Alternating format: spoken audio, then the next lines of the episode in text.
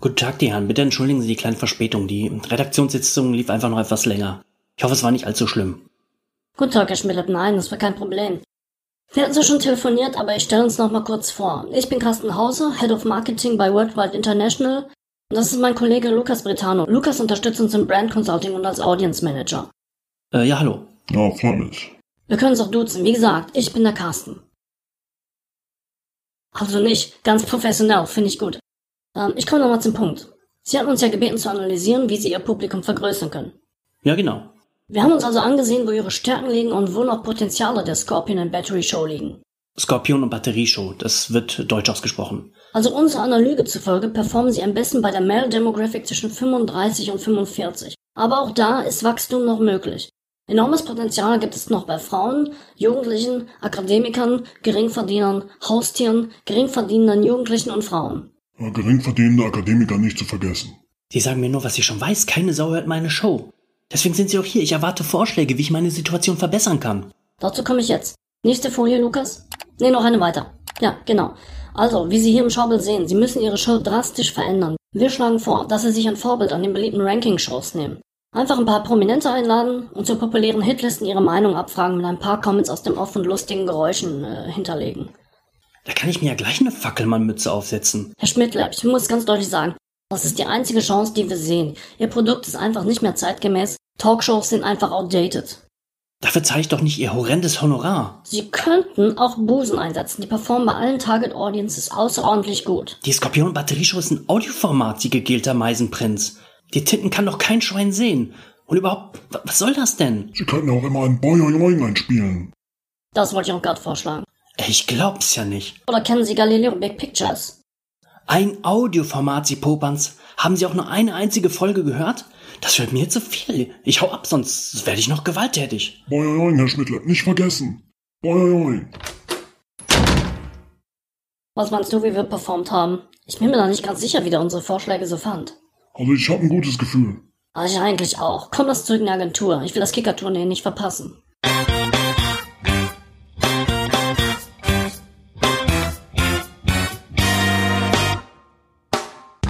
Garantiert live aus dem Löwenmuseum in Küritz. Die Skorpion und Batterieshow. Heute mit Arne Reding, dem Autor des Enthüllungsbuchs Inside Halsarmee, Drogen, Sex und Hundekämpfe. Außerdem Lina Larissa Strahl, der Star aus Bibi und Tina 13, Heiße Hölle Bangkok.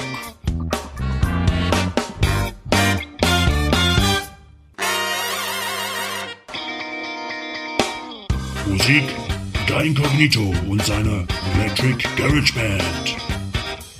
Und hier ist er, der Gastgeber. Der Mann, der Kanye West die Bescheidenheit gelehrt hat.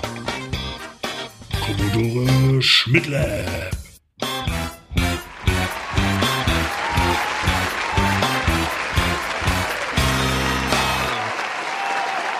Hallo, hallo, hallo, hallo, liebe Hörer der Skorpion und Batterieshow. Ich bin Commodore Schmidtlab und ich freue mich, dass ihr heute dabei seid. Ich komme noch gerade vom Yoga, bin deswegen total entspannt. Wenn mir die notwendige Spannung in der Stimme heute fehlt, bitte ich das also zu entschuldigen. Aber vielleicht mache ich das auch wie ein Berufsschullehrer von mir und werde zwischendurch immer ganz laut. Falls Auphonic das jetzt nicht rausfiltert. Es wäre natürlich auch eine Maßnahme, wenn der Unterricht nicht so scheiße langweilig wäre, wenn man den irgendwie ein bisschen lebhafter gestalten würde, dass man nicht dauernd schreien muss. Aber auf den Gedanken ist der Herr nie gekommen. Nun gut, was haben wir heute vor? Wir haben eine alte Rubrik, wir haben eine neue Rubrik und wir haben Hörerfragen. Ich habe mir jetzt vorgenommen, in unregelmäßigen Abständen euch nach Hörerfragen zu fragen und schickt mir die doch gerne einfach zum Beispiel an subs-podcast.hotmail.com, subs-podcast.hotmail.com oder zum Beispiel über Twitter at podcastsubs. Der Tobias hat mir was geschickt und zwar hat er mich gefragt, warum gucken alle Trashfilme, aber niemand fasst schlechte Bücher oder schlechte Videospiele an? Ich glaube, im Fall von Videospielen passiert das ja schon, siehe Angry Video Game Nerd und so. Da gibt's ja auch noch andere Kollegen, die regelmäßig äh, Ausgaben über schlechte Videospiele machen, die wahrscheinlich mit die besten Klickzahlen haben, würde ich jetzt einfach mal vermuten. Aber das verlässt halt die Gamesblase nicht. Es gibt auch immer noch wahnsinnig viele Leute, die nicht zocken. Auch in meinem Freundeskreis gibt's viele Leute, die haben nicht eine Konsole. Die hatten mal einen Gameboy, ist dann irgendwann sein lassen und äh, ja, dann nie wieder angepackt. Äh, von daher verlässt das irgendwie so die gewisse Blase nicht. Und Filme guckt halt jeder, äh, weil das keine Fähigkeit erfordert, also es erfordert keine Skills, einen Film zu gucken. Äh, das kann jeder, auch mit nur drei Hirnzellen noch. Und damit man Spaß an, an Tetris oder Mario hat, muss man ja schon ein gewisses Set an Fähigkeiten mitbringen. Und beim Film meint halt auch jeder, das Medium zu verstehen und was dazu sagen zu können. Und das ist halt, glaube ich, bei Videospielen dann nicht der Fall. Bei Büchern ist es vielleicht Scham. Es wird, glaube ich, auch wahnsinnig viel Shit gelesen. Ich weiß zum Beispiel von einer Bibliothekarin, dass Fifty Shades of Grey ausgeliehen wird wie blöde, aber man schämt sich halt ein bisschen dafür, weil man, glaube ich, im Literatursektor das Gefühl hat, wenn man nicht ausschließlich Weltliteratur liest, ist man weniger wert. Und außerdem glaube ich, dass wenn Leute populären Shit lesen, dann wird der auch abgefeiert. Dann gibt es da gar kein Verständnis dafür, dass es eventuell Mist sein könnte. Ich habe zum Beispiel ein Buch tatsächlich gelesen von dieser ähm, Catching Fire Sache. Wie heißt es nochmal? Tribute von Panem. Saumäßig schlecht geschrieben. Ähm, das habe ich tatsächlich auch dann nicht zu Ende gepackt. Als Hörbuch war es noch erträglich, aber zu lesen, das ging überhaupt nicht. Und wenn man jetzt zum Beispiel Fan von sowas wie Perry Roden oder sowas ist, das ist keine Weltliteratur. Das ist ähm, höchstwahrscheinlich einfach Schund, der einfach nur lange genug äh, existiert, um äh, akzeptiert zu werden. Und gerade bei so Nerd-Franchises ist ja selbst das Schlechte noch gut. Da wird ja niemand äh, damit hausieren gehen von, hey, guck mal, welche Scheiße ich mir reinziehe. Bei Filmen hat das einfach eine höhere Akzeptanz, weil das Medium, glaube ich, selber eine höhere Akzeptanz hat. Und dann habe ich noch ein paar Fragen von Christian bekommen, der wahrscheinlich so richtig mal was aus mir rauskitzeln wollte, aber ich muss dich enttäuschen. Ich bin eigentlich zu langweilig für deine Fragen. Zum Beispiel die erste, die dümmste und peinlichste Sache, die du je gemacht hast. Peinlich wüsste ich jetzt gerade nicht. Was mal wirklich doof war, war, da ist mir ein Tropfen Sekundenkleber äh, auf für Fliesen gefallen. Ich habe gedacht, oh nein, sofort wegmachen, aber ich habe vergessen, dass es äh, Sekundenkleber ist und dass der halt sehr, sehr, sehr schnell klebt und habe mich da um ein Haar am Boden selbst festgeklebt. da haben alle herzhaft gelacht. Auch saudumm war der Versuch, äh, zu Silvester mal zwei Kilo Pudding zu essen. Ich kann nur davon abraten. Es klingt lustiger als es ist. Und das Gegenteil habe ich auch gemacht. Ähm, einen Hungerwettstreit mit äh, meinem Kollegen Trash Bronson vom Männer, die auf Videos starren. Da waren wir beide noch im Studium und wir hatten beide im Grunde kein Geld für Essen und dann haben wir gesagt, ja komm, wir machen einen Wettbewerb draus. Wer einen Monat lang weniger Geld für Essen ausgibt, sich zum Essen einladen lassen war erlaubt, weil das ist irgendwie auch eine Kunst, wenn man so durchkommt, haben wir gesagt. Und ich habe diesen Wettbewerb gewonnen. Ich habe den Monat, glaube ich, für alles zu essen 21 Euro ausgegeben, was schon sehr wenig ist. Für einen ganzen Monat, muss ich schon sagen. Weiß ich gar nicht, wie ich das geschafft habe. Ich war auch sehr lange sehr hungrig. Ähm, auch eine sehr dumme Idee. Bitte nicht nachmachen. Wo hast du dich mal richtig scheiße benommen? Äh, weiß ich nicht. Versuche ich eigentlich auch nicht zu tun. Das wissen im Zweifel andere auch besser, weil die es dann ja vielleicht scheiße gefunden haben. Vielleicht habe ich mich einem recht gefühlt. Nächste Frage. Schon mal die Zeche geprellt, Dienstleistung erschlichen? Nee, würde ich nie wagen. Bin ich viel zu schüchtern für. Ich, äh, wenn ich auch nur gedacht hätte, ich habe am Supermarkt einen Euro zu wenig gezahlt, vor allem früher hätte ich dann geglaubt, dass es nur eine halbe Stunde dauern kann, äh, bis die Schutzmacht vor der Tür steht und sagt, Freundchen, das war's jetzt, wir schmeißen nicht an ein Loch und den Schlüssel weg. Ein Euro wieder zu viel zurückbekommen bei der Kasse oder so. Das habe ich mal angenommen, aber ich habe es auch schon häufig genug äh, zurückgegeben von wegen, oh, sie haben mir aber zu viel Geld gegeben. Also auch das war eher eine Nullnummer. Macken von dir. Ja, Macken, das können vielleicht auch andere Leute wieder besser beantworten. Ähm, was ich auf jeden Fall mache, ist, ähm, sobald es geht, Socken ausziehen und die dann irgendwo in eine Ecke schmeißen und da liegen die dann auch. Ich räume die auch schon weg, aber die liegen da vielleicht auch erstmal ein, zwei Tage. Das kann passieren. Gleichzeitig behaupte ich auch manchmal, ähm, dass mein innerer Monk mich zu Sachen zwingt. Das ist ja auch so eine Redewendung, die wir dringend überwinden müssen. Aber ihr wisst, was gemeint ist. Also, wenn ich in einem Buchladen bin und da steht ein Buch weiter raus als andere aus dem Regal, dann drücke ich das rein oder steht auf dem Kopf, dann drehe ich es um. Äh, solche Sachen mache ich, aber ich glaube, das macht fast jeder. Ähm, was sowas angeht, hilft vielleicht auch so eine Art äh, Persönlichkeitstest. Ich habe mal einen gemacht, der ähm, ein bisschen gespenstisch ist, obwohl ich von sowas nicht viel halte. Es gibt einen, der nennt sich 16 Personalities. Also auch zu finden auf 16personalities.com. Äh, macht den mal ruhig und ähm, dann kriegt man sozusagen einen, einen Typen äh, zugeschustert. Jetzt nicht im Sinne von du bist der Latino-Lover oder äh, du bist ein äh, Mondtaukind oder so eine Scheiße, sondern etwas handfester. Und ich bin ein Architekt, ironischerweise. Ist jetzt auch schon ein, zwei Jahre her, dass ich den Test, äh, Test gemacht hätte. Wenn ich ihn jetzt neu machen würde, würde ich vielleicht ein anderes Ergebnis bekommen, weil so ein Ergebnis, das guckt man sich dann ja an und äh, man kriegt ja auch die negativen Sachen gesagt und manchmal hilft ja auch schon ein bisschen so die simple Bewusstmachung von Tatsachen und man versucht es dann ein bisschen zu ändern. Ich glaube, es ist mir teilweise gelungen. Aber ich trage mal kurz vor, was ähm, Architekten angeblich so für Typen sind. Und da sind ja auch äh, Macken drin verborgen. Also, Architekten beherrschen souverän das Wissensspektrum, das sie sich über lange Zeit hinweg angeeignet haben. Beherrschen aber weniger die soziale Interaktion. Ja, check. Ähm, ihrem Wissen nach streben Architekten nach harten Fakten und gründlichem Verständnis. Ja.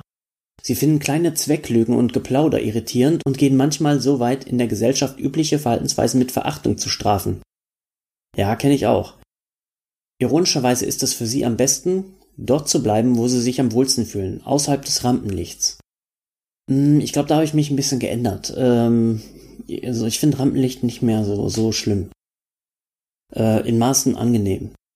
Ähm, dort wird ihre Genialität und fachliche Kompetenz als Leuchtfeuer dienen, das Arbeitskollegen und Lebenspartner mit ähnlichem Temperament und Interessen anzieht.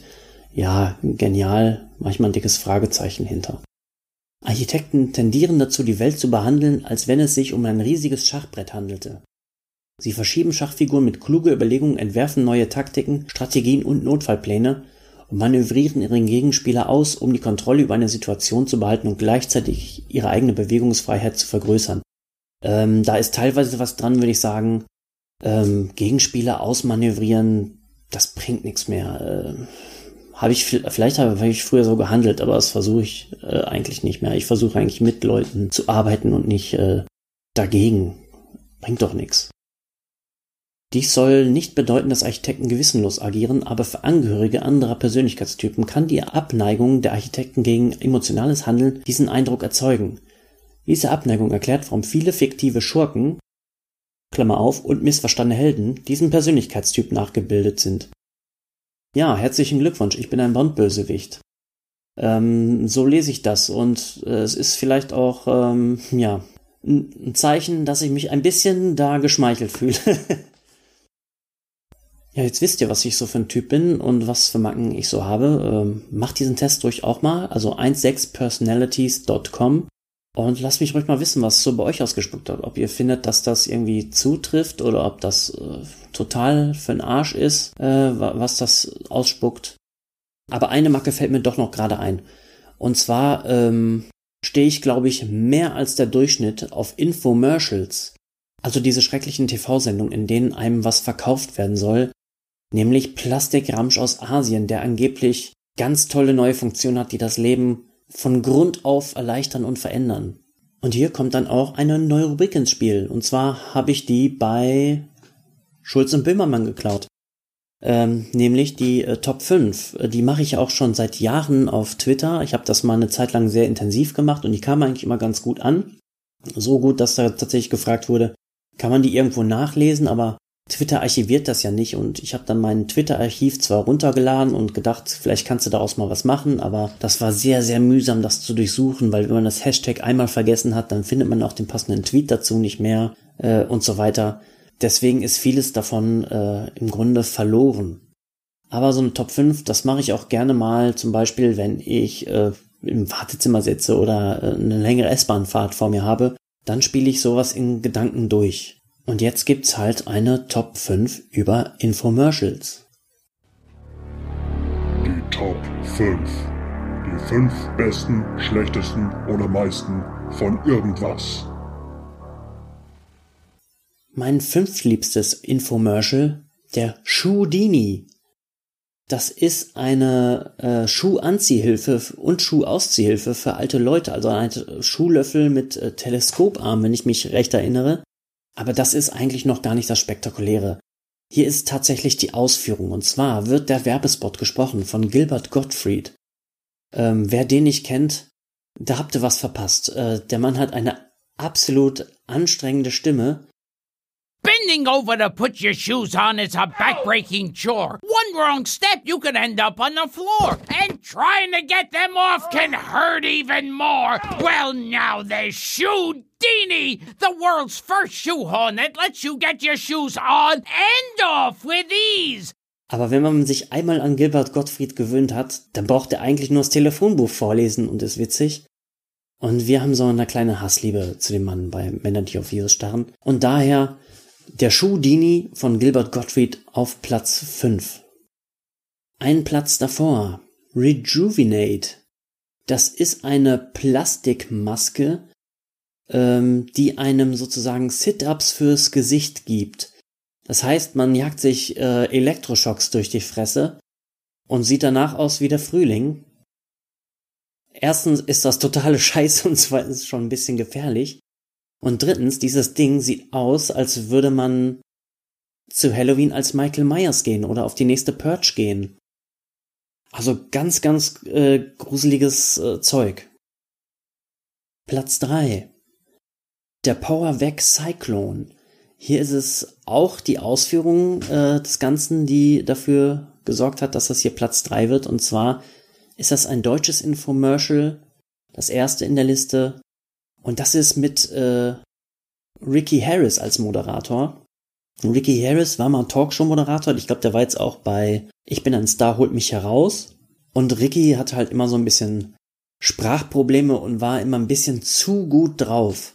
Hallo und herzlich willkommen. Ich darf Sie bei WS Teleshop begrüßen. Heute geht es ums Reinigen. Und dazu habe ich einen Experten eingeladen, den Peter de Will. Hallo. Hi, Ricky. Was hast du uns mitgebracht? Ich habe ein neues, fantastisches Reinigungssystem mitgebracht. Es spart Zeit, Geld und Energie. Und hier ist es, der Powerwac Zyklon. Der sieht aber toll aus. Das ist er auch, Ricky. Das hier ist ein super kompaktes Kraftpaket mit ultrastarker Zyklontechnologie, kombiniert mit einer speziellen vollgelenkigen Bodendüse. Das musst du uns zeigen. okay, das mache ich. Und der Powervac Cyclone ist auch einmal dabei, also muss ich ja sagen, ist ein Staubsauger im Grunde, weil er die Zyklonkraft hat. Die Zyklonkraft ist ja eine ganz tolle Erfindung der Infomercial-Industrie. Niemand weiß genau, was das heißen soll. Rechtsdrehender Luftstrom, linksdrehender Luftstrom, man weiß es nicht. Es ist ein ganz toller Luftstrom, der ist furchtbar doll und zyklonig. Äh, Toll. Auf Platz zwei der Hawaii Chair. Take the work out of your workout. The Hawaii Chair. Das ist wieder ein amerikanisches Infomercial. Und das ist ein Stuhl, bei dem die Sitzfläche ähm, sich schnell im Kreis bewegt. Also man, ist, man setzt sich drauf und macht dann mit dem Arsch so eine Hula-Bewegung. Und es sieht überhaupt nicht albern aus, wenn man damit im Büro sitzt und versucht, äh, seine Excel-Tabellen zu hacken, wie sie es da versuchen im Infomercial darzustellen. Da ist es wirklich alleine das Produkt, das so unglaublich dumm ist und das auch so wahnsinnig bescheuert aussieht. Wahrscheinlich hat man irgendeinen Knorpelschaden, nachdem man eine Stunde auf dem Teil gesessen hat, oder Elektroschocks, weil es so schlecht verarbeitet ist. Ähm, ja, der Hawaii Chair, ganz, ganz toll. Und auf Platz eins, da hätte ich fast alles wählen können, was Horst Fuchs gemacht hat.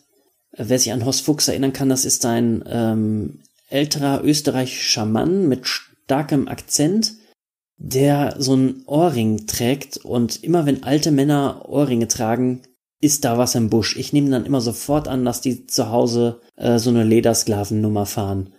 Dürfen sie ja, aber ja, keine Ahnung. Irgendwie habe ich immer das Gefühl, dass bei solchen Typen was im Busch ist. Und Horst Fuchs ist auch so einer, der in Deutschland, glaube ich, so drei, vier Jahre lang äh, alte Frauen um ihr Geld gebracht hat. Zum Beispiel mit dem Pasta Express. Der Pasta Express ist ein Topf mit einem Deckel und der Deckel, der hat Löcher. Das heißt, du kannst sozusagen das Wasser abgießen direkt aus dem Topf. Mehr kann das gar nicht. Du musst jetzt also, du musst es nicht durch ein Sieb kippen oder ähnliches. Und der Deckel fällt dabei angeblich nicht raus. anderes mitgebracht, und zwar den Pasta Express Gourmet. Ich habe mir dazu eingeladen die Marina Brix aus Südtirol. Hallo Marina. Grüß. Sag mir, was kann dein Topf Besonderes machen? Zeig uns das.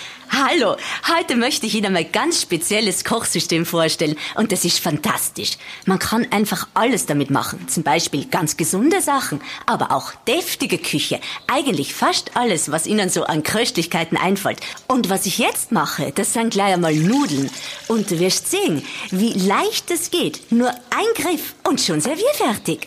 Schau. Marina, ich hab das gesehen. Du hast Nudeln gekocht und da waren Löcher im Deckel. Absolut richtig. Und genau auf die gleiche Art kocht man auch Gemüse damit. Absolut.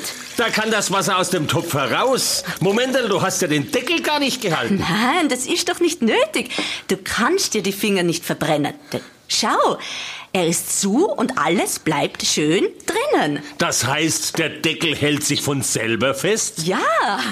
Und weil ich so auf Infomercials stehe, habe ich auch dort tatsächlich äh, 1000 Honorable Mentions. Zum Beispiel den Teddybär. Das ist ein Ted äh, Teddybär, den man über einen Sitzgurt schnallt, falls der einem zu sehr in den Busen schneidet. Äh, der Uro Club, das ist ein Golfschläger, in dem man pinkeln kann, falls man es auf dem Golfplatz nicht mehr rechtzeitig zum Klo schafft. Und der sieht so unförmig aus, der Golfschläger, dass auch jeder weiß, aha, okay, der hat in seinen Golfschläger gepisst. Toll. Äh, Bright Feet finde ich auch toll. Das sind äh, Leuchtslipper. Die nimmt man nicht alle weckt, wenn man das nachts aufstehen muss und das Licht anmachen muss. Sind das so gewichtsaktivierte Slipper, die vorne eine kleine Leuchte haben, wenn du dann zum Klo gehen musst. Dann habe ich zum Beispiel auch noch die Cheers to You Motivations-CD. Da ist wirklich die ganze Zeit so ein Applaus aus der Konserve drauf und einer sagt immer, You are great, you look fantastic. Ähm, ja, weiß ich auch so. Dankeschön. Ähm, auch wunderbar. Die Flowbee Home Haircutting Show. Das ist ein Haarschneidegerät, das man sich auf den Staubsauger vorne drauf macht und das, äh, da, ja, das saugt die Haare gleich weg und schneidet die Haare. Die Klingen sind wahrscheinlich hervorragend, das wird überhaupt nicht ziepen und das Ergebnis ist wahrscheinlich jedes Mal tadellos. Und auch ganz toll die Music Vest. Das ist so eine silberne Weste, das äh, habe ich live nie gesehen, das war ein bisschen vor meiner Zeit, das war ganz frühe 80er oder äh, späte 70er. Das ist halt so eine silberne Jacke, in die Lautsprecher eingebaut waren, damit man überall Musik hören kann. Das ist heutzutage so für'n Arsch, die Music West. Das macht es gleich doppelt lustig. Ja, und das waren meine Top 5 Infomercials, inklusive Dishonorable Mentions. Und ja, mögt ihr sowas auch? Guckt ihr gerne Infomercials? Könnt ihr euch darüber schlapplachen? Habt ihr mal was äh, daraus gekauft oder eure Verwandtschaft? Mein Opa hatte zum Beispiel die Easy Stitch Handnähmaschine gekauft und als ich ihn mal darauf angesprochen habe, da wurde er richtig wütend. Äh, kann ich verstehen. Ich habe zum Beispiel, als unser Sandwichmaker mal kaputt ging, beim Discounter eingesehen, es stand drauf, bekannt aus dem TV. Und der kostete auch nicht mehr so viel, er war schon runtergesetzt. Und ich dachte, ja komm, so schlimm kann's nicht sein. Ähm, es war der allerletzte Rotz. Ich hab's aus, äh, auch so als Gag gekauft, um da vielleicht mal was in einem Podcast draus zu machen. Wir beschäftigen uns ja im anderen Podcast mit, mit Trash und hab gedacht, vielleicht kann man mal eine Review von diesem scheiß Gerät machen. Aber im Endeffekt war ich so peinlich davon berührt, dass ich diese Scheiße gekauft habe, dass ich es bis heute mehr oder weniger verschwiegen habe. Keine Ahnung, wie es hieß. Ich, boah, ich glaube, war da Chef Tony drauf? Irgend so ein, so ein, so ein dicker Koch war da drauf, der auch tatsächlich in der Sendung vorkam. Ach, ganz schlimm. Ja, ich glaube, es wird Zeit für einen Themenwechsel. Spielen mit dem Commodore.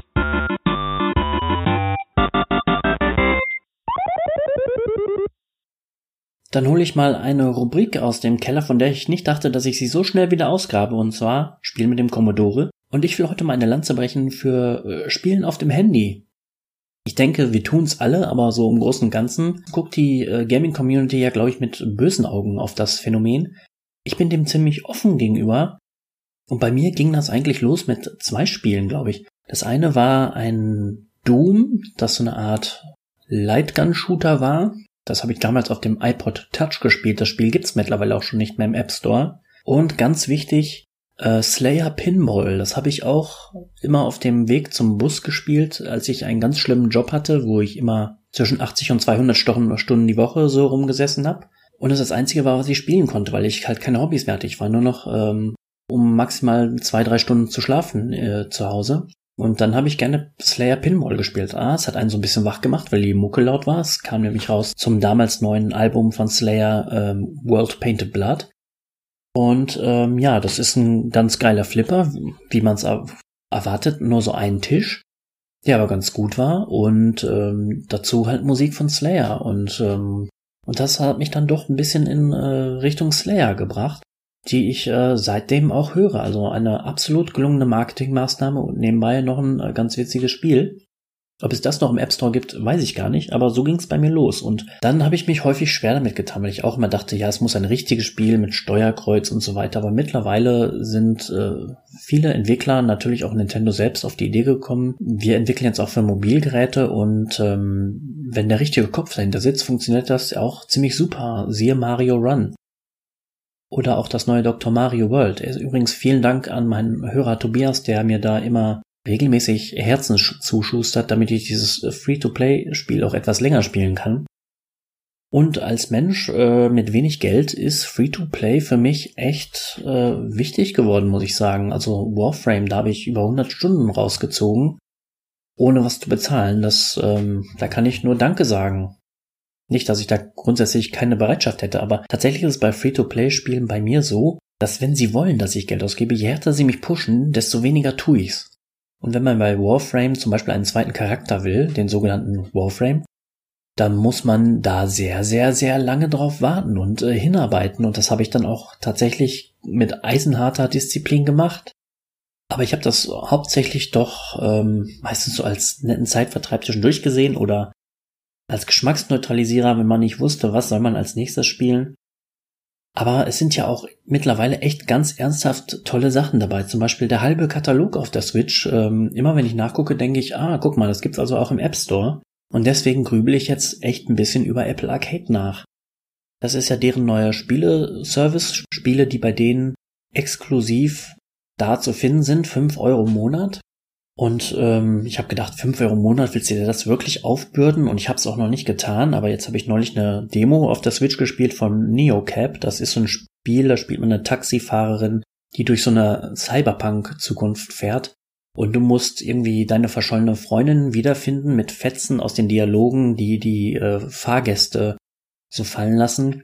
Aber auch gleichzeitig die Fahrgäste happy halten, dass sie dir ein höheres Trinkgeld geben und eine 5-Sterne-Bewertung hinterlassen was ihr natürlich auch gerne für diesen Podcast tun dürft beim Anbieter eures Vertrauens. Und äh, NeoCap kostet auf der Switch mal eben flotte 20 Euro, also vier Monate Apple Arcade. Und dann kommt man da schon ins Grübeln, weil auch noch, ähm, ja, da ist schon noch viel mehr erhältlich, was mich irgendwie interessiert. Ähm, Wonderboy, äh, Overland. Ja, da komme ich wirklich ins Grübeln, ob ich das nicht mal irgendwann mache. Aber jetzt reden wir erstmal über Spiele, die ich entweder Free-to-Play gespielt habe oder sogar gekauft. Gekauft habe ich zum Beispiel Hot Guns. Das kostet keine zwei Euro und ähm, es tut so, als sei es ein Actionspiel in 80er Jahre Ästhetik. Im Soundtrack äh, gibt es viele Anspielungen auf äh, ja, die Actionfilme, die wir zum Beispiel neulich bei Männer, die auf Videos starren besprochen haben. Und auch im Setting. Da gibt es zum Beispiel einen Containerhafen, ein Lagerhaus und ähm, Dschungel kommt, glaube ich, auch noch. Ich bin noch nicht so weit, denn das Spiel ist super fucking hart. Wie gesagt, es tarnt sich als Actionspiel, ist aber eigentlich ja fast ein Puzzlespiel, denn man stirbt mit einem Treffer und die Gefahr kommt von allen Seiten. Und man muss ein Level in einem Zug durchspielen und das ist wirklich nicht einfach, weil man vertut sich nur einmal und dann ist man wieder draufgegangen. Und man muss auch erstmal rauskriegen, wie komme ich durch das Level, ne? Von wegen, ich gehe jetzt hier los, dann rollt da dieses explosive Fass auf mich zu von oben äh, fällt noch ein Container runter, aus dem kommen dann Leute in schwarzen Anzügen und ballern auf mich oder rennen mit einer Machete auf mich zu oder sowas. Und da ist dann äh, Multitasking gefragt, während man sich sozusagen im Kopf eine Route zurecht erarbeitet, wie das Ganze denn funktionieren könnte, dass man das äh, schadlos übersteht. Natürlich ist das Ganze sehr brutal. Ähm, die Leute zerfliegen in kleine Pixelfetzen, das ist die Normalerweise mag ich keine Spiele, wo die Figuren an sich nur so fünf Pixel hoch sind, aber das ist so eins und irgendwie mag ich das. Es mag auch an den äh, ziemlich schön gezeichneten Hintergründen liegen. Und äh, ja, wenn man dann Level doch mal geschafft hat, dann gibt's dafür Knete. Davon kann man sich neue Waffen kaufen und äh, ich glaube Kostüme auch noch. Ich bin immer noch dran. Hot Guns sehr, sehr, sehr schwer, aber auch ähm, sehr unterhaltsam. Und ganz brandneu quasi King of Fighters All Stars. Da muss ich vorweg schicken, ich habe ja keine große Ahnung von SNK Fighting Games. SNK, das war damals, für alle, die es nicht wissen, ein Konkurrent sozusagen von Capcom und dessen Street Fighter. Die SNK-Fans werden sagen, Konkurrent? Nein, nein, nein, nein, Capcom spielte nicht mal in derselben Liga. Aber das konnte ich damals nicht nachvollziehen, denn früher gab es ja kein Internet, da gab es nur Videospielzeitschriften und die haben davon erzählt, wie viel Power das Neo Geo hatte. Das war sozusagen eine Spielhallenkonsole für daheim, die man sich aber nicht leisten konnte, weil die mehrere hundert Mark kostete und äh, oder vielleicht sogar tausend Mark und die Spiele kosten auch mehrere hundert Mark. Und man konnte sich nicht mal vorstellen, wie viel Kraft hat denn dieses Neo Geo oder wie ist dieser Unterschied zu diesem Street Fighter, was ich auf meinem Super Nintendo spiele, denn man hat ja nur ganz kleine Screenshots im Exotenteil der Videospielzeitschrift, die man abonniert hatte. Bei mir war es übrigens die Videogames. Und dort stand dann eben auch immer, dass diese Fighting Games besser seien. Ja, dann habe ich dann doch irgendwann mal Samurai Showdown auf der Wii gespielt. Das war zu sagen der große Konkurrent zu Street Fighter von SNK und musste feststellen, dass das nüchtern gesehen wahrscheinlich tatsächlich besser als äh, Street Fighter 2 ist. Aber wir reden jetzt nicht über Samurai Showdown, sondern über King of Fighters All Stars. King of Fighters ist eine Serie, die glaube ich seit 1994 besteht. Dort werden verschiedene Kämpfer aus allen möglichen SNK Fighting Games, denn davon gab es eine ganze Menge, zusammengepackt und die kämpfen dann in Dreierteams gegeneinander. Und das ist sozusagen eine Art Royal Rumble der SNK Fighter. Und dazu ist jetzt ein Free-to-Play-Game erschienen, das ich auch gespielt habe, um mal wenigstens ein bisschen Überblick über die ganzen Leute, die da so spielbar sind, äh, zu erhalten. Und das Ganze ist aber kein Street Fighter Klon, sondern eine Art Mini Streets of Rage, was man so in ganz kleinen Happen verzehrt. Es gibt aber auch eine ziemlich unsinnige Story. Nachdem man einen von drei Startern gewählt hat, ich habe mich in dem Fall für Terry Bogart erschienen, das ist äh, sozusagen der Ryu oder Liu Kang aus äh, Fatal Fury. Also nachdem man den ausgewählt hat, findet man sich im Jahr 1994 wieder, ohne Erinnerung, und dann kommt so ein sympathisches Mädchen und erklärt ihm alles. Und sie sagt ihm, du musst am King of Fighters teilnehmen, dann erkennt dich vielleicht jemand und der kann dir vielleicht sagen, wer du bist. Und dazwischen gibt's immer so Zwischenschnitte aus einem Kontrollzentrum. Da habe ich noch nicht raus, was das wirklich soll. Und äh, ab und zu wird auch noch der Bösewicht von äh, King of Fighters 94, ähm, der böse Rugal, eingespielt. Und der lässt äh, dich auch erstmal gewähren und am äh, King of Fighters teilnehmen. Und diese ganze Story wird präsentiert wie so eine Art äh, Dating-Sim. Also Dream Daddy ist ja populär, aber früher hat man ja ausschließlich die japanischen äh, Dating-Sims gespielt, von denen es ja auch Porno-Varianten gab äh, die ich auch gespielt habe, wie ein Süchtiger, weil diese Spiele auch tatsächlich süchtig machen. Und bei diesen Dating Sims, da hast du ja eigentlich immer so, so Standbilder von Figuren und darüber läuft dann eine, eine, eine Stimme und die Figuren bewegen sich vielleicht so ein bisschen und da wird man so ein witziger Effekt wie ein Herz oder sowas eingeblendet. Das ist hier auch so, nur die Zeichnungen sind wahnsinnig gut. Normalerweise werden die ja so mit After Effects animiert und bewegen sich ein bisschen so wie Marionetten. Das ist jetzt hier nicht viel anders, aber ähm, ich weiß nicht, ob ich das schon mal so gut gesehen habe. Vielleicht bin ich auch einfach zu sehr aus der Szene raus. Ich bin immer konstant am Zweifeln, sind die Figuren doch 3D oder wie bewegen sie diese 2D-Figuren, dass das äh, so gut aussieht? Und nach den Story-Elementen gibt's halt immer diese kleinen äh, 2D, ich gehe von links nach rechts und verprügel Streetpunk-Abschnitte. Und das wird auch, wie bei King of Fighters üblich, mit äh, drei Personen gespielt. Und diese Personen, die muss man sich sozusagen erspielen, oder halt, weil es Free-to-Play ist, erkaufen. Darauf habe ich aber verzichtet und es war bislang auch noch wirklich nicht notwendig, weil das Spiel einen mit Sachen zuschüttet und ich mich ja gar nicht so gut mit den äh, Fightern von SNK auskenne, dass ich sage, ich brauche auf jeden Fall den und den oder die und die.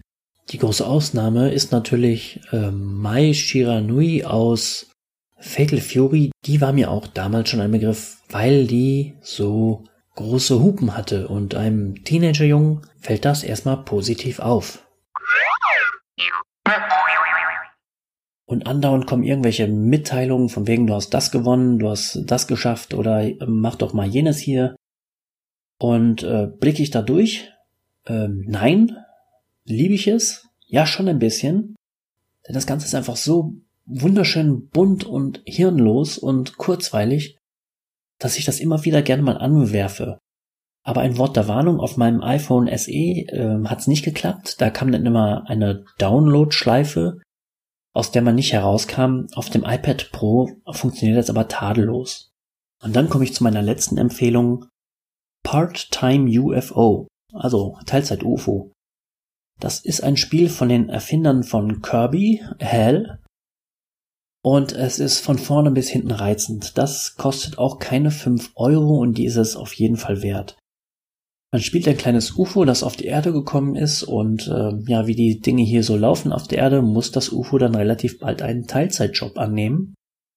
Und dieses UFO hat unter sich so eine Art kleinen Greifer, wie so ein, wie so ein Kirmesgreifer. Also genau wie ein Kirmesgreifer eigentlich. Und damit muss man dann verschiedene Jobs erledigen. Zum Beispiel Fische fangen, im Museum eine Statue wieder zusammensetzen, ein Haus bauen, einen Supercomputer bauen, einem Elefanten auf einem Trapez so viel Dinge auf den Kopf setzen, wie vorgegeben ist, ohne dass davon was runterfällt und äh, dass das alles im Gleichgewicht ist und so. Und solche Jobs tauchen dann später auch nochmal auf und werden dann immer schwieriger. Zum Beispiel, wenn man Fische fängt, gibt's dann auf einmal noch einen, einen Oktopus, der immer aus dem Wasser springt und wenn der einen trifft, verliert man wieder Punkte. Und wenn man einen Job besonders gut gemacht hat, nämlich noch die Zusatzziele erfüllt hat, wie besonders schnell sein oder die Statue zu, zum Beispiel zusammenzusetzen, ohne dass sie äh, Risse bekommt, oder etwas Geheimes, was im Hintergrund stattfindet, auflösen, dann bekommt man ein bisschen mehr Geld. Von diesem Geld kann man sich wiederum Kostüme kaufen. Seemann, Samurai, Clown, Astronaut und so weiter. Und das sieht alles sehr, sehr bezaubernd aus. Und die Kostüme haben natürlich darüber hinaus noch irgendwelche Effekte. Von wegen, du kannst schwerere Lasten leichter heben, deine Last schaukelt nicht so sehr und so weiter. Also gibt's für jede Aufgabe irgendwie auch das richtige Kostüm. Aber wie gesagt, das Ganze sieht sehr süß aus, weil es halt eben von den Macher von Hell ist. Die können das. Es ist so ein bisschen Kirby gemischt mit WarioWare von der Ästhetik. Äh, in jede Ecke, in jeden Winkel ist irgendwas gepackt, was man angucken, entdecken oder antatschen kann. Und auch die Musik ist toll, die besteht zwar eigentlich nur aus einem Theme, das macht aber gar nichts, denn das wird in jedem Level anders präsentiert. Mal wird's gepfiffen, mal ist es eine Art äh, Shanty und irgendwann kriegt man es nicht mehr aus dem Schädel.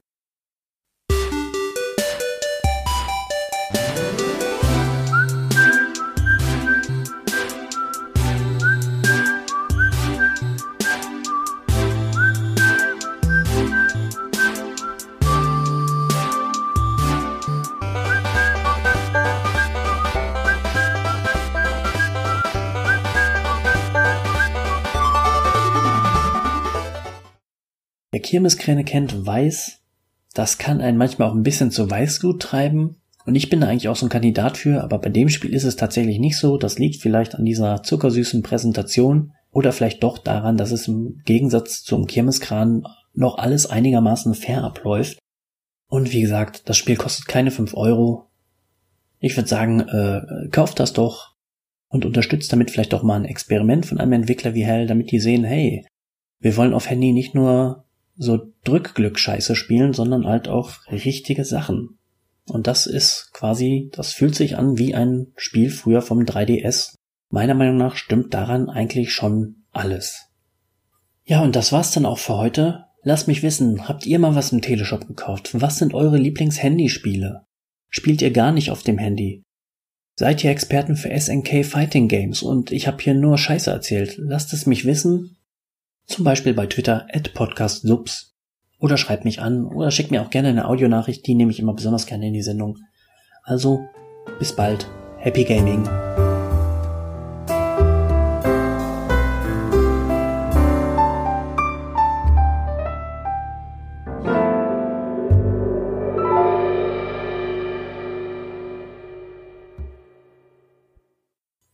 Kleiner Disclaimer noch zum Abschluss. Der Test, den ich vorhin erwähnt habe, 16 Personalities, das ist der sogenannte Myers-Briggs Typenindikator. Und wie mir jetzt mitgeteilt wurde, steht der in der Kritik, weil dieses Konzept der 16 Typen nicht wissenschaftlich belegt werden konnte, weil die Beschreibungen auch so allgemein gehalten sein sollen, dass sich anscheinend jeder drin wiederfinden kann. Und der Test habe sich auch nicht weiterentwickelt seit langer Zeit. Das nur zur Info.